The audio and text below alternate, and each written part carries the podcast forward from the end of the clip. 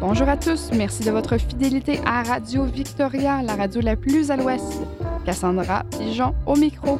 Vous êtes à l'écoute du Récap, votre émission d'actualité hebdomadaire au 1079 et sur radiovictoria.ca. Cette semaine, au sommaire de votre émission, on vous parle du déroulement des élections provinciales, des temps d'attente pour les tests de COVID-19 sur l'île de Vancouver et la fin de la prestation canadienne d'urgence. En entrevue cette semaine, Raymond Théberge, commissaire aux langues officielles, et François Macon pour parler de l'actualité municipale dans le Grand Victoria. Tout de suite, vos actualités. Les élections provinciales approchent vite avec chaque jour une avalanche de nouvelles promesses électorales. Cette année, la campagne se fait principalement via Internet car les rassemblements, débats et le porte-à-porte sont découragés à cause de la pandémie. Le Parti libéral de la Colombie-Britannique souhaite tenir trois débats télévisés. Voter en personne sera possible, mais avec de strictes mesures. Les masques seront obligatoires, il faudra se désinfecter les mains avant et après avoir voté et apporter son propre crayon. Élection BC souhaite que les électeurs puissent voter rapidement avec un temps court d'entrée et de sortie du bureau de vote. Élection BC assure par ailleurs qu'il n'y aura jamais plus de 50 personnes à la fois dans chaque bureau de vote. Leur message, votez et partez et ne touchez à rien. Les électeurs qui souhaitent voter par correspondance peuvent en faire la demande sur le site d'Élection BC. Près d'un demi-million de Britanno-Colombiens ont jusqu'à présent demandé à voter par correspondance. Élection BC doit avoir reçu votre bulletin de vote avant 20 h le 24 octobre.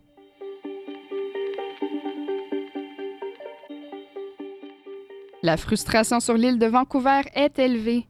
Les temps d'attente pour fixer un rendez-vous pour un test de dépistage à la COVID-19 ont explosé. Joy Beauchamp a confié à Capital Daily qu'elle a dû appeler le centre d'appel pour les tests d'Island Health 75 fois on lui a souvent raccroché au nez, ou bien un répondeur automatique lui a dit de rappeler plus tard car il y avait trop d'appels. Elle a dû appeler encore 148 fois avant de pouvoir fixer un rendez-vous pour son fils qui avait des symptômes du COVID-19 et qui ne pouvait pas retourner à l'école sans un test négatif. Seules les personnes ayant des symptômes peuvent recevoir un test COVID-19. Pour ce faire, il faut appeler le centre d'appel des tests. Le temps d'attente officiel est de 50 minutes, mais en réalité, il faut faire face à 2 à 5 heures d'attente ou plus. Même les jours sans problème technique, les gens ont signalé avoir des difficultés à se connecter au centre d'appel. Plusieurs personnes sur l'île ont dit avoir dû appeler une centaine de fois avant de parler à un être humain. Les autorités s'inquiètent que certaines personnes abandonneront leur tentative de fixer un rendez-vous pour un test COVID. La vice-présidente de la planification de la pandémie d'Island Health, Victoria Schmid, a confié à Capital Daily qu'elle est très préoccupée par cette situation. Il faut pouvoir tester les gens rapidement, sinon ils verront leur vie inutilement perturbée. Un rhume léger leur fera manquer le travail ou l'école. Mais pire encore, sans diagnostic définitif, les gens peuvent supposer à tort qu'ils ne sont pas contagieux et donc ils ne s'isoleront pas. Island Health procède activement au recrutement et à l'embauche. 15 infirmières sont en formation en tant qu'infirmières occasionnelles et 14 autres devraient suivre une formation au cours des deux prochaines semaines. En attendant, Island Health recommande à la population d'appeler l'après-midi ou à d'autres heures creuses, car les matins ont tendance à être plus occupés. La ligne téléphonique d'Island Health pour les tests enregistre environ 4000 appels par jour. Vous pouvez aussi demander un rappel via le site d'Island Health. La bonne nouvelle, une fois qu'un rendez-vous vous est fixé, le processus pour se faire tester se déroule assez rapidement. Pouvez recevoir le résultat en 24 à 48 heures. Santé Canada a donné son feu vert à un nouveau test rapide du COVID-19. Le département a publié des nouvelles de l'approbation du test Abbott Diagnostic ID Now mercredi, un jour après que le gouvernement a annoncé qu'il avait conclu un accord pour acheter près de 8 millions de tests à la société. Aux États-Unis, le test est déjà utilisé depuis plusieurs mois. Et jeudi, la médecin hygiéniste en chef, Dr. Bonnie Henry, a annoncé 82 nouveaux cas de COVID-19 dans la province, dont un dans la régie de santé de l'île de Vancouver. Depuis la semaine dernière, la province compte entre 60 et 125 nouveaux cas par jour. La Colombie-Britannique a par ailleurs atteint un record jeudi 1er octobre en effectuant plus de 10 000 tests en 24 heures. La prestation canadienne d'urgence est maintenant terminée. Ce sont près de 80 millions de dollars qui ont été versés à 9 millions de personnes. Des millions de personnes qui recevaient la PCU ont automatiquement été transférées à l'assurance emploi. La ministre de l'Emploi, Carla Qualtrough, a décidé que les changements visent à trouver un équilibre entre éviter de décourager les gens de travailler et soutenir les Canadiens qui, malgré leurs efforts, ne travaillent toujours pas ou ont dû considérablement réduire leurs heures de travail. Dans les semaines à venir, Service Canada s'attend à un nombre inédit d'appels et de demandes pour l'assurance emploi. Il faudra s'attendre à de longues périodes d'attente. Et si vous ne qualifiez pas pour l'assurance emploi, le gouvernement a créé trois nouvelles prestations pour les Canadiens qui ne sont pas admissibles à l'assurance emploi, soit un paiement de 500 dollars par semaine. Les nouvelles prestations sont incluses dans le projet de loi C4 qui est actuellement débattu au Parlement à Ottawa. Radio-Victoria publiera les détails de ces nouvelles mesures lorsqu'elles auront été adoptées par les députés.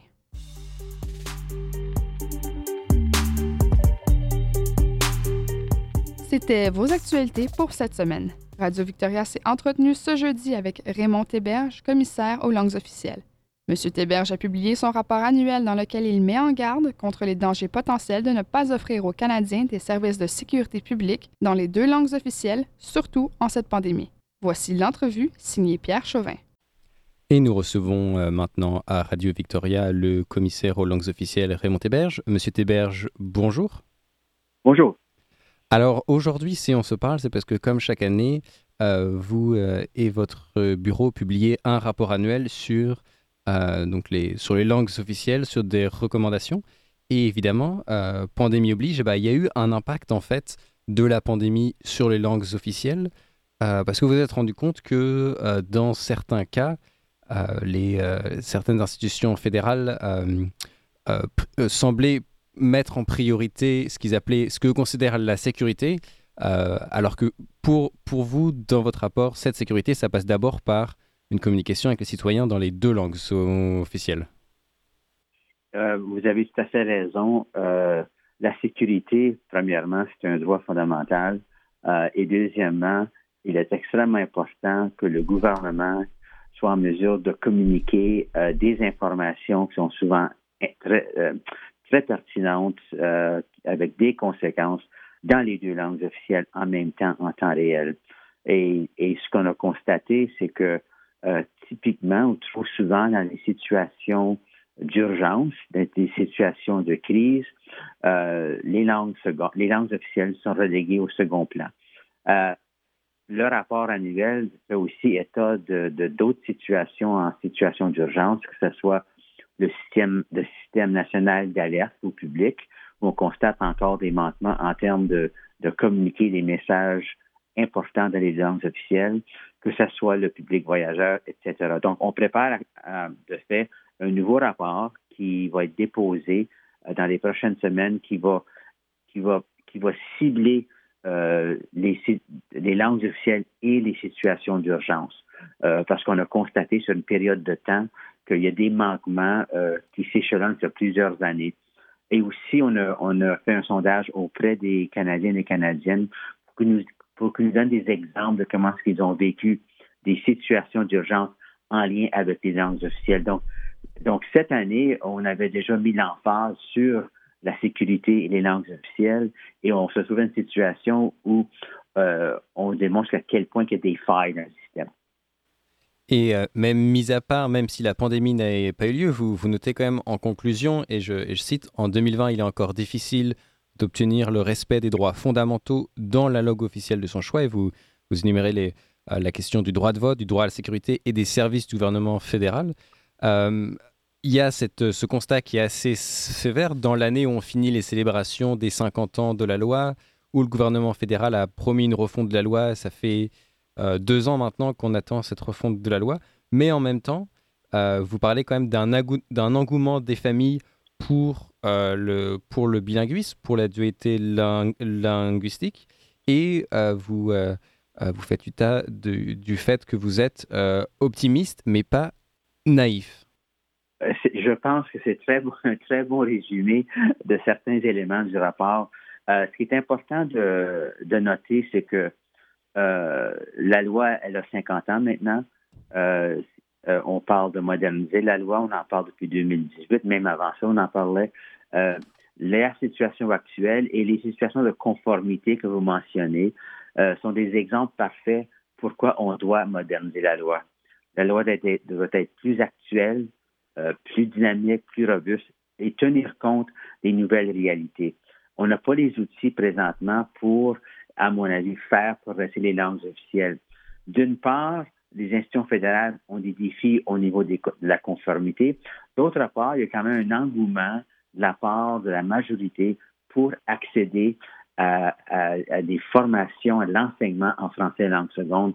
Et on a remarqué dans les cinq dernières années une augmentation d'à peu près 20% euh, en termes des classes d'immersion.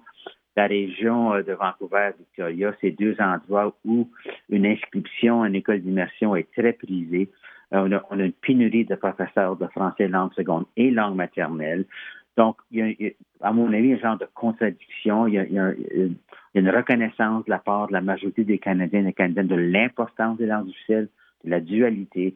Euh, et pour aller de l'avant, je pense que c'est important que cette loi soit modernisée pour s'assurer que tous les Canadiens et Canadiennes aient accès aux services de, de leurs institutions fédérales dans les deux langues officielles.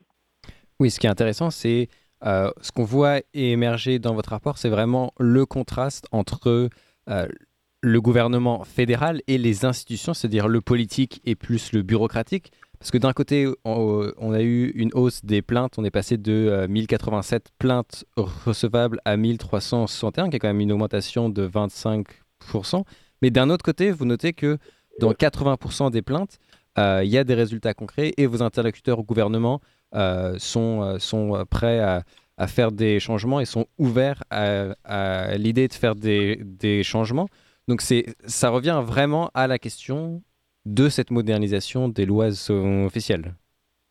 Encore une fois, vous, résumez très bien un peu la, la, problématique. C'est que oui, dans, un nombre, dans une proportion importante des plaintes, on obtient des résultats. Euh, par contre, dans le 20 ou ça, des fois ça peut être un peu plus que ça, on n'a pas nécessairement les outils pour apporter des correctifs pour faire en sorte que les institutions fédérales changent de comportement. Et si vous regardez euh, les plaintes euh, de cette année, comme vous dites, on a en augmentation, mais ça fait quand même une tendance qui se dessine depuis quelques années à, à l'échelle nationale. Les institutions qui sont récalcitrantes on n'a pas nécessairement les outils. Donc, cette modernisation est la prochaine étape pour s'assurer, comme je disais tantôt, que, les droits linguistiques des Canadiens et des Canadiennes soient respectés, qu'on soit en mesure d'assurer le respect euh, des langues officielles par le biais d'une loi, comme disais tantôt, qui, est pertinente, qui, qui est actuelle, qui est plus dynamique et plus robuste.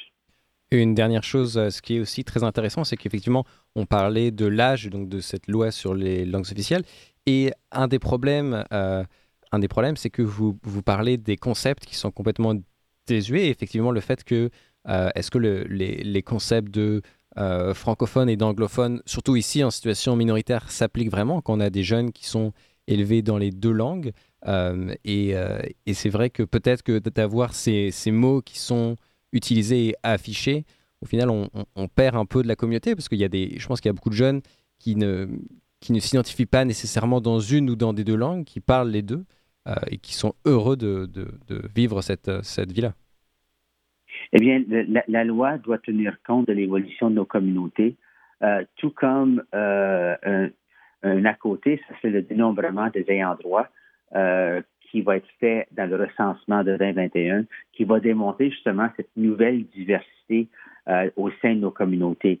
Donc, c'est extrêmement important que, qu'on reflète cette diversité linguistique euh, de nos communautés euh, dans, dans, nos efforts de modernisation. Raymond Héberge, commissaire aux langues officielles, merci d'avoir pris le temps de venir à Radio Victoria. Et puis on se reparlera, j'imagine, dans les prochains mois. Ça me fait plaisir. Au revoir. Au revoir. Entrevue à retrouver en intégralité sur radiovictoria.ca. «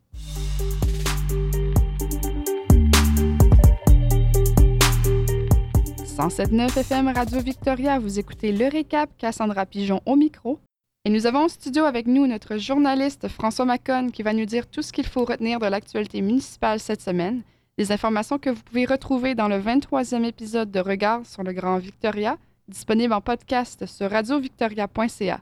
Bonjour François. Bonjour Cassandra, bonjour à tous. Alors, au sommaire de cette émission, on retrouve notamment une page spéciale sur les élections provinciales de 2020, mais aussi les dernières décisions du Conseil municipal de Victoria, avec notamment une date pour l'élection partielle qui aura lieu en décembre. C'est bien ça? Tout à fait, Cassandra. Le 12 décembre prochain, précisément, eh bien, les électeurs de la capitale seront invités à se rendre aux urnes afin de pourvoir le siège du conseil municipal laissé vacant par Laurel Collins en novembre 2019, après son élection à la députation. Alors, lors de la dernière réunion du conseil du 17 septembre, je t'en parlais la semaine dernière, la planification n'avait pas été achevée et le personnel n'avait pas pu confirmer qu'une élection partielle en décembre pouvait être entreprise avec succès en tenant compte évidemment des impacts de la pandémie.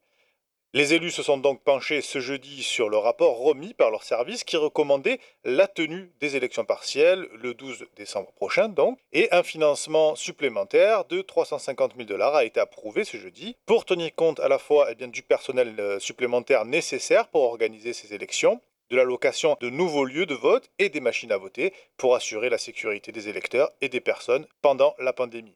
Alors je rappelle que la ville avait déjà engagé 90 000 dollars sur les 170 000 dollars de budget qui étaient initialement prévus pour l'élection plus tôt cette année, avant l'annulation de l'élection partielle en avril, puisque vous le savez, le vote était initialement prévu le 4 avril avant d'être annulé le 18 mars par Selina Robinson, ministre des Affaires municipales et du Logement, pour protéger les résidents de la Covid-19. Enfin, pour être tout à fait complet, sachez que les neuf candidats qui étaient enregistrés et en lice en mars dernier sont toujours en course. Toujours à Victoria, une motion déposée par les conseillers Jeremy Loveday et Ben Isit pour poursuivre le programme d'alimentation urbain Get Growing Victoria. Oui, alors on pourrait même dire pérenniser le programme sur une base annuelle cette fois-ci. Alors Get Growing Victoria, qu'est-ce que c'est? Eh bien c'est une initiative qui a été approuvée au début du printemps. J'en avais d'ailleurs fait un sujet dans Regard sur le Grand Victoria une initiative approuvée par le conseil municipal qui avait accepté d'utiliser les serres et certains espaces verts de la municipalité, comme le parc euh, Beacon Hill, pour cultiver de la nourriture à destination des personnes les plus vulnérables aux impacts économiques de la pandémie de la Covid-19. Alors depuis son lancement, le programme a établi un partenariat avec 42 organismes communautaires pour distribuer environ 80 000 semences et plantes à ceux qui n'avaient pas ou n'ont toujours pas la possibilité de démarrer un jardin sans aide. La ville a ainsi offert 17 variétés différentes de légumes et d'herbes, mais aussi de la terre, du paillis, du compost, des contenants comme des pots et des jarres, et du matériel éducatif sur le jardinage. À souligner deux excellents points pour cette initiative. D'abord, il ne représente aucun coût supplémentaire pour le contribuable, puisque le personnel du service des parcs a pu entreprendre ce projet sans financement supplémentaire, tout en maintenant son travail régulier. Et puis, comme le note la maire Lisa Help, ce projet perpétue une tradition, si on peut dire, de la ville euh, de venir en aide aux habitants lorsque les temps sont difficiles, puisque euh, la maire a rappelé que dans son histoire, la ville de Victoria avait déjà cultivé des pommes de terre dans le parc Beacon Hill pendant la Grande Dépression et a aussi participé au programme de jardinage Victory, un programme mis en place par les Alliés pendant la Seconde Guerre mondiale. Cette semaine, c'est aussi la semaine Go By Bike jusqu'au 4 octobre, une initiative qui vous permet, à chaque fois que vous faites du vélo, de pouvoir enregistrer ces voyages sur gobybikebc.ca et de peut-être gagner des cadeaux par tirage au sort. Et ça tombe bien puisque Victoria vient de livrer une nouvelle portion de pistes cyclables toute neuve. Et oui, Victoria confirme ainsi son rang de championne nationale du transport actif avec 15% de ses habitants euh, qui se déplacent à vélo. Et donc une très bonne nouvelle pour euh, tous ses usagers puisque les voies cyclables protégées à double sens sur Arbor Road sont maintenant ouvertes au public. La piste cyclable Arbor Road relie le réseau du centre-ville au sentier régional Galloping Goose et offre de nouvelles options de mobilité dans le quartier en pleine croissance de Victoria West, Big West. Alors, le dossier des pistes cyclables à Victoria est un dossier qui avance bien et les usagers sont invités à faire part de leurs commentaires sur les prochains couloirs. Alors, il s'agit des couloirs de Auckland, de Fernwood et le connecteur sur 4th Street sur le site de la municipalité de Victoria, engage.victoria.ca, engage.victoria.ca, et la ville dévoilera au plus tard cet automne les projets complets et des esquisses pour chaque tracé. Et je rappelle aussi que Victoria, qui veut maintenir son rang de bon élève au niveau du transport actif, eh rappelle que lorsque ces quatre nouveaux réseaux seront achevés, la ville aura bouclé sa promesse de campagne de construire et d'améliorer 32 km de réseaux de pistes cyclables. Et à ce moment-là, 95% des résidents de la capitale vivront à 500 mètres d'une piste cyclable ou d'un sentier cyclable. Tu vas consacrer aussi dans Regard chaque semaine et jusqu'au jour du vote, le 24 octobre prochain, une page spéciale Élection provinciale 2020? Et oui, Cassandra, une nouvelle rubrique à retrouver chaque semaine dans Regard sur le Grand Victoria, une rubrique qui va un petit peu décortiquer l'actualité des campagnes électorales des trois partis en lice chaque semaine. Et déjà, cette semaine, des informations importantes à retenir, puisque les libéraux de la Colombie-Britannique ont annoncé un candidat pour euh, Esquimalt Mechosin et les libéraux promettent également d'éliminer la taxe de vente provinciale pendant un an et puis de la restituer à 3%. Alors le chef libéral de la Colombie-Britannique, Andrew Wilkinson, a déclaré que les 11 milliards de dollars de revenus qui seraient ainsi perdus eh bien, seraient, euh, je cite, plus acceptables à une époque où les déficits comme moyen de stimuler l'activité économique sont la norme les libéraux qui veulent également supprimer les campements de sans-abri dans les villes, affirmant, je cite encore, que la criminalité de rue augmentait et que le NPD ne faisait que entasser des personnes souffrant de problèmes d'addiction, de drogue et de santé mentale qui avaient besoin de plus de services. Les Verts, quant à eux, promettent de s'éloigner du modèle de soins de longue durée à but lucratif et s'engagent à faire évoluer les soins aux aînés vers un modèle qui combine des services publics communautaires et des coopératives. Aussi, la nouvelle chef des écologistes, Sonia Furstenau, a déclaré mardi qu'il pourrait ne pas y avoir de candidat dans chaque circonscription, mais que le parti serait toutefois compétitif à l'échelle de la province. Une annonce qui prend sens avec celle faite hier par la leader des Verts, puisque le parti a annoncé l'investiture de trois candidats exclusivement féminines dans le Grand Victoria. Nous allons donc retrouver Nicole Duncan, qui a obtenu l'investiture à Oak Bay Gordon Head, Kate O'Connor à Sanish South, Jen Nielsen à Victoria Beacon Hill et Annemieke Altius à Victoria Swan Lake. De son côté, le Premier ministre sortant John Organ, leader des néo-démocrates, comme la chef des Verts d'ailleurs, ont fait campagne dimanche sur l'île. Monsieur Organ était à Duncan dimanche matin, où il a promis de continuer à travailler sur le nouvel hôpital dans la vallée de Covington, qui selon lui ouvrirait dans les prochaines années si le NPD est élu. Le NPD de la Colombie-Britannique s'est aussi engagé plus tard dans la semaine à porter le programme de bourse aux étudiants éligibles à 4000 dollars. John Organ a également déclaré que s'il était réélu, il ajouterait 2000 places technologiques supplémentaires dans les programmes postsecondaires de la province. Enfin, Cassandra, et pour conclure, selon un sondage Research Co, 29% des résidents de la Colombie-Britannique interrogés ont indiqué leur intention de voter par correspondance. Aussi, Election BC a communiqué un petit chiffre qui fait sens ce mercredi, puisque Election BC a déjà reçu près d'un demi-million de demandes de vote par correspondance. C'était François Macon, journaliste aux affaires municipales et animateur de l'émission Regard sur le Grand Victoria, diffusée le mercredi à midi et le samedi à 10h. Merci François pour toutes ces informations et pour ta présence en studio aujourd'hui. Merci Cassandra, bon week-end à tous. Chers auditeurs, c'est sur ces notes que se conclut cette édition du Récap, semaine du 28 septembre, à l'antenne du 107.9 FM. Rendez-vous la semaine prochaine pour le prochain numéro, samedi 15h ou encore dimanche 16h. À bientôt!